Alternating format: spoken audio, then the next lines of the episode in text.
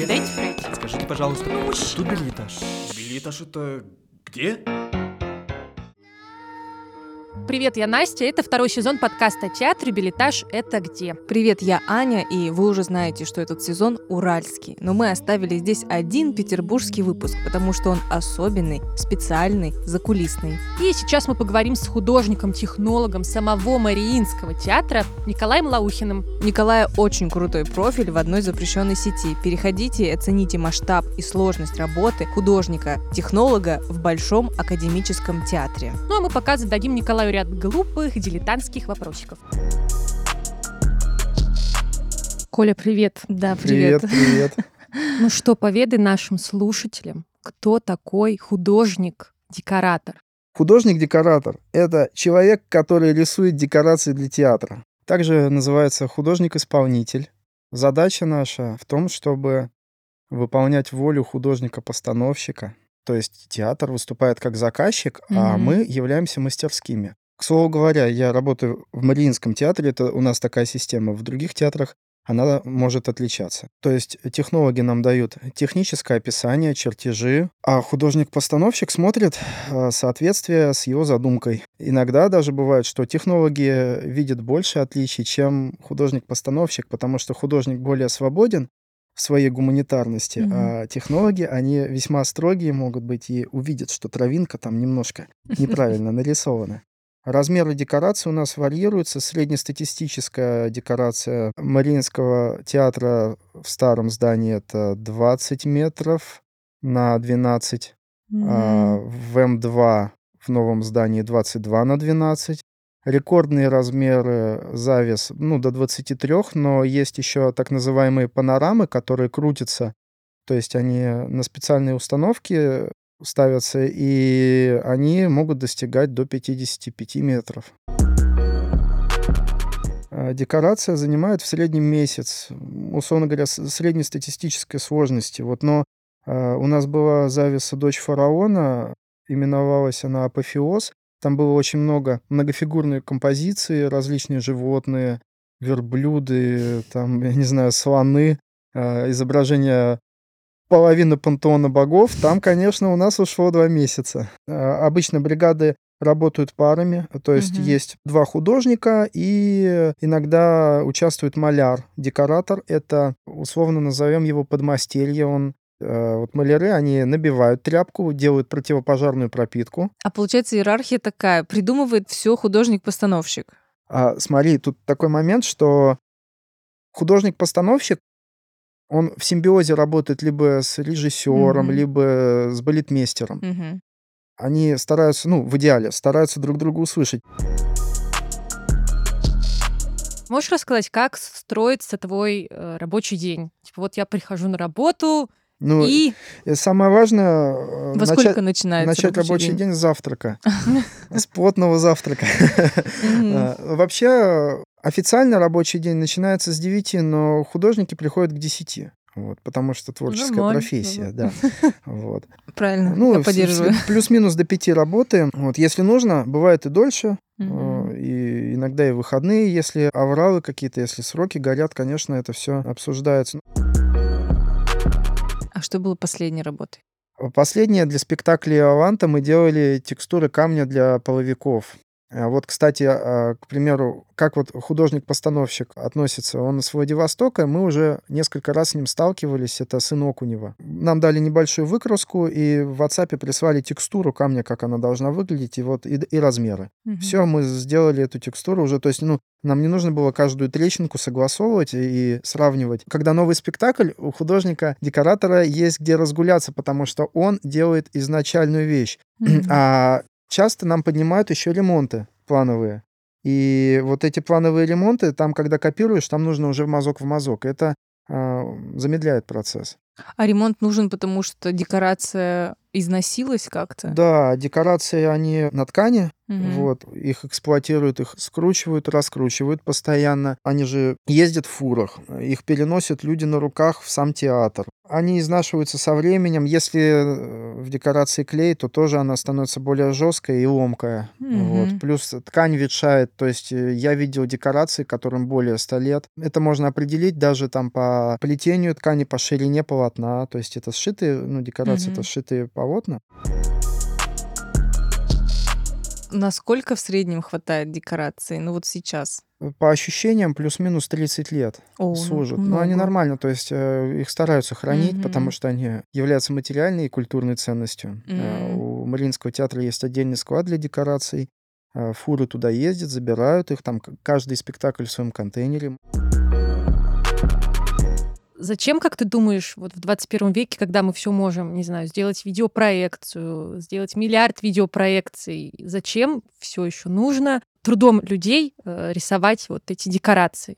Я недавно размышлял над этим, кстати, и э, я скажу, что каждое проявление искусства, музыка, живопись станковая, театр отдельно, драматический театр, балет, это даже, ну, мы сейчас это все разделяем, это уникальный набор событий, который наш мозг, ну, который ни с чем не сравнить. Это уникальное впечатление.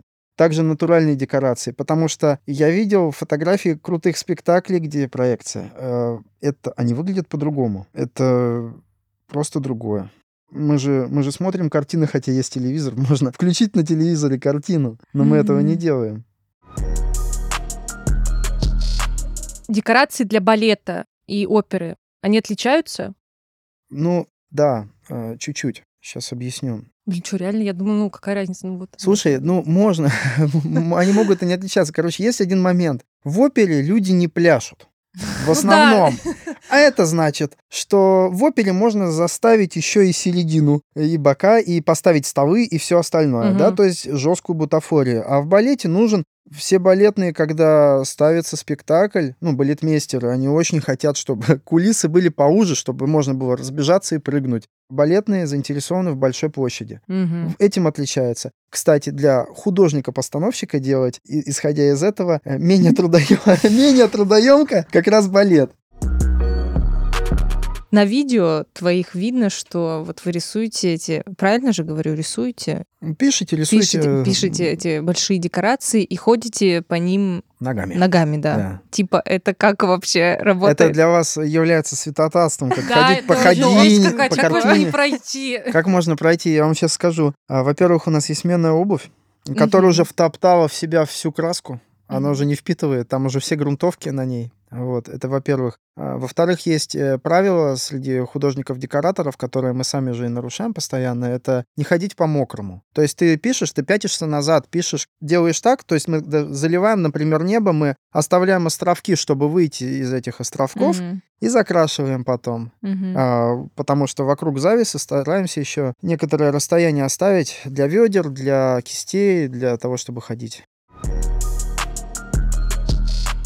А какие инструменты используются в работе? Чем они отличаются ну, от обычного рис- Это, это большая, это, это подкаст увеличиваем на два часа еще.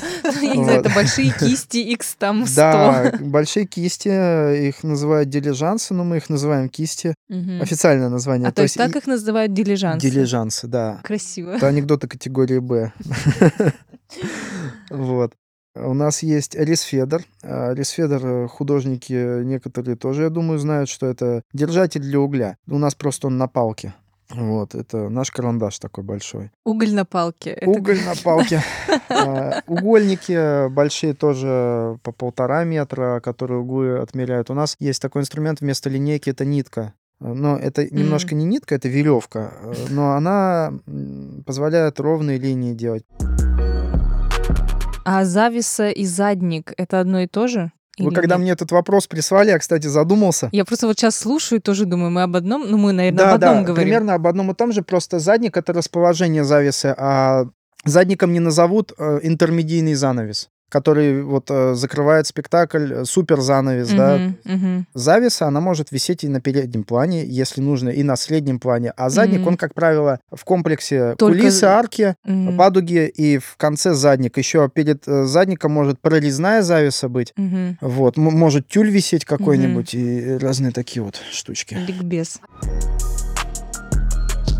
А сколько художников, декораторов в Мариинском театре вообще? Слушай, точное число сейчас не назову, но именно художников-декораторов по мягким декорациям в районе 10-11 человек работает. На весь театр такой огромный, всего 10 человек. Это только в Питере. Есть еще в Владикавказе, Мариинский театр, он имеет три филиала в Санкт-Петербурге, а, во Владикавказе и во Владивостоке. Во Владивостоке я сейчас точно не знаю, но там, по-моему, человек 4-5 тоже художников работает и около 4-5 швей. А вы все вместе работаете, ну вот эти 10 человек там? Или Нет, как? нет, нет, мы по разным цехам. Цеха разбросаны по городу. Какой у тебя главный страх, как вот у художника-декоратора? Есть что-то такое, чего ты очень, не знаю, боишься в своей работе? У нас есть опасность, я так скажу. Опасность есть э, что-то накосячить, что-то А вот недосмотреть. было, кстати, такое, что... Пролить краску. Вот, я хотел рассказать. Такая самая прям конкретная опасность — это свернуть ведро с краской на завесу, причем на то место, где это будет видно, и это нельзя исправлять. Вот это прям жесткий косяк. Потому что бывают некоторые завесы, так называемые завесы на просвет. Ее светят с тыльной стороны, Сзади? сзади. Мгм. Там бывает, пришивается дополнительная маска из черной ткани транспарантная, Мгм. и можно небо менять цвет, прикольно так вообще. Вот в «Дочери фараона» такую делали, даже две, по-моему, там. И если ты проливаешь, например, краску, тебе приходится ее закрашивать не анилиновыми прозрачными красителями, как акварель, которая никак не нагружает ткань, а ты закрашиваешь это акрилом, а акрил, он на просвет уже работает по-другому. И то есть, если ты пролил ведро на небо, то тебе, возможно, придется перекрашивать все небо. Ты три недели красил небо, и будешь еще две недели перекрашивать его. А в было такое, цвет. что вы проливали? Было такое, ну, вообще у каждого художника-декоратора, мне кажется, не раз случается ведро. В моей жизни Это жестко, но, но как правило, везет. Смотрите, смотрите, на, на случай ведра все, все художники-декораторы держат тряпку. Экстренная тряпка, она как огнетушитель. Экстренная. Все орут «Ведро!» и, и несутся. Просто все все бросают, несутся вытирать замывать, размывать границы, э, впитывать эту краску. То есть э, нормально. То есть, как правило, до, такого, чтобы вот сорвать спектакль из-за ведра, такого не было. Вот, но у меня было там пару ведер случалось. Там еще для этого, э, чтобы обезопаситься, есть калоши, так называемая. Это такая коробка с ручкой. В нее вставляется ведро, у нее есть еще бортики. А, Вот, ну, то есть- бортики, да. Ну, вот- можно даже и с, и с этим всем набором всё не-не, равно это, это очень сложно. Вот А. калошу сложно перевернуть. Вот отдельно ведро, особенно если оно маленькое, то легко. Особенно если в нем мало. И бывает ведро, ты забываешь, оставляешь кисть в ведре, и кисть перевешивает, роняет ведро. То есть в основном какими красками еще раз работают? Два вида красок. Э, Ну, вообще три, э, но мы вот почему-то сейчас двумя работаем. Это анилиновые краски. Э, Вот о них отдельно стоит поговорить. Упомяну второй вид, это акрилы, иногда гуашь. Анилиновые краски. Анилиновые краски — это красители органические. Мы пользуемся анилиновыми красителями. Это типа акварель? Типа акварель, да, только это порошки, концентраты лютейшие. Тебе хватит стакана 250 грамм закрасить в розовый завесу. Наша задача как художников, и когда у нас принимают э, театр, э, у нас ну, комиссия по приему, Мгм. вот, когда сдаем завесу. Она за- приходит в цех или Она приходит нас- в цех, Мгм. они смотрят, э, с эскизом сравнивают, да, говорят свои рекомендации. Бывает, что нужно переделать и какие-то правки внести. Когда месяц пишешь одну большую картину, ну, мозг, он не может все картины э, в целом охватить, иногда Мгм. что-то упускаешь. И вот свежий взгляд, первое впечатление опытных людей, Мгм. которые знают каждый спектакль, э, где что, где туман, где свет, где конь. Вот. А ты когда-нибудь видел свои работы, ну, на сцене? Да, да. Мгм. видел. Ну, то есть, ну, это всегда происходит? Вы приходите? Не, не всегда. Мы, как правило, знаете, мы работяги. Иногда, да, иногда вот на культовые какие-то вещи, вот как «Дочь фараона», мы ходили на репетиции, смотрели, восторгались. Какое-то ощущение, когда ты видишь свою... «О, свою... Это я Это я нарисовал! нарисовал. Осо- особенно первые разы, да, да, такое. Сейчас как-то спокойно. Сейчас я вот был недоволен своими э, какими-то моментами там. Знаете, есть ответственность, э, вот так скажем, марка театра, да, и все люди понимают э, ну, эту ответственность и стараются все делать идеально или близко к этому, по возможности. Коллеги успокаивают, да нет, все нормально, все хорошо. Такой, смотрится». нет, все плохо. Но я как-то я был расстроен чуть-чуть, да. Но это, это со сцены, это непонятно, не видно. То есть это когда ты помнишь этот месяц э, на этот эскиз смотрел, ты знаешь, как он его Мгм. задумывали. А когда на сцене, там вообще... Вообще на сцене главные актеры. Вот. Вот вы, я так понимаю, выпустили последний большая работа, это «Дочь фараона». Да, это... да. Какие-то есть интересные истории с этой вот э, постановки? Ну, по, по твоей работе. Что-то там проливали. Ну, что-то нет, так- ну там не знаю, что, что Слушайте, я знаете, что хочу сказать, что вот э, именно с визуальной точки зрения это, наверное, ну, величайшая постановка за последнее время, потому что, вот как вы ранее говорили, компьютерные технологии, да, а этот спектакль, он был полностью отрисован в мельчайших деталей, чем вызвал сразу мгновенное восхищение всего театра. Печать, печать декорации. Да. Как это вообще? Вот смотрите, органично и, как это сказать, э, ну, нормальное, если ты, допустим, напечатал какую-то какую орнаментальную сложную вещь, а, хорошего качества, где-то, например, занавески, да, какие-то гобеленчики там, а, которые долго писать, и вот они, они такую роль играют э, не первостепенную. А что касается печати самой, самих декораций, ну да, это стараются использовать, это пытаются использовать, это чуть дешевле, но выглядит это гораздо хуже. Опять же, из-за того, что когда человек своими руками э, делает, он видит масштаб. Ну, все художники-декораторы уже приноровились к модулю мазка, к э, масштабу декорации и чувствуют э, вот этот э, момент. А когда человек сидит за компьютером, за мониторчиком, пускай даже качественным, что вряд ли, э, делает э, у него светящийся там эти э, экран, он рисует в фотошопе, проводит линии, он понятия не имеет, какие они на самом деле будут вживую, Мгм. какой будет масштаб. Нарисованные декорации топ. Ну, то есть, получается, все-таки нарисованные, в них вложена энергия человеческая. Есть такое, да, вот э, я не знаю, как это передать, но это есть. Да, Это и как- то есть ты приходишь, и актер танцует, и и, актер живой декорация танцует, и музыка, живая. и да, всё и вот музыка вот. живая тоже, да, вот она материальная, да. Ну вот я когда э, в балете, правда, в опере, в балете э, проекция не кажется органичной. Это вот правда. Не знаю почему. В драматическом каком-то современном спектакле это по-другому Да, да, да. воспринимается. Ну, потому что он, и- ну, и меньше. Ну, он и, равно да, как бы- да, и масштаб другой как-то вообще. А вот когда приходишь в драматический, если там вдруг нарисованная декорация, то это уже как-то архаично. А именно на балете опере наоборот. Мгм. А сильно поменялась работа художника-декоратора, если сравнивать с работой э, художников театральных э, в 19 там, веке, 20 Мне кажется, нет. Как Не, не сильно. Вот меня до сих пор, правда, интересует вопрос, как они со светом решали. Вот, св- свечи, что ли, жгли. Но там залы, э, то есть у нас они, э, вот исторические залы, э, они почти там 360 градусов окна вокруг. То есть ты, свет падает почти все время, есть, да. Вот.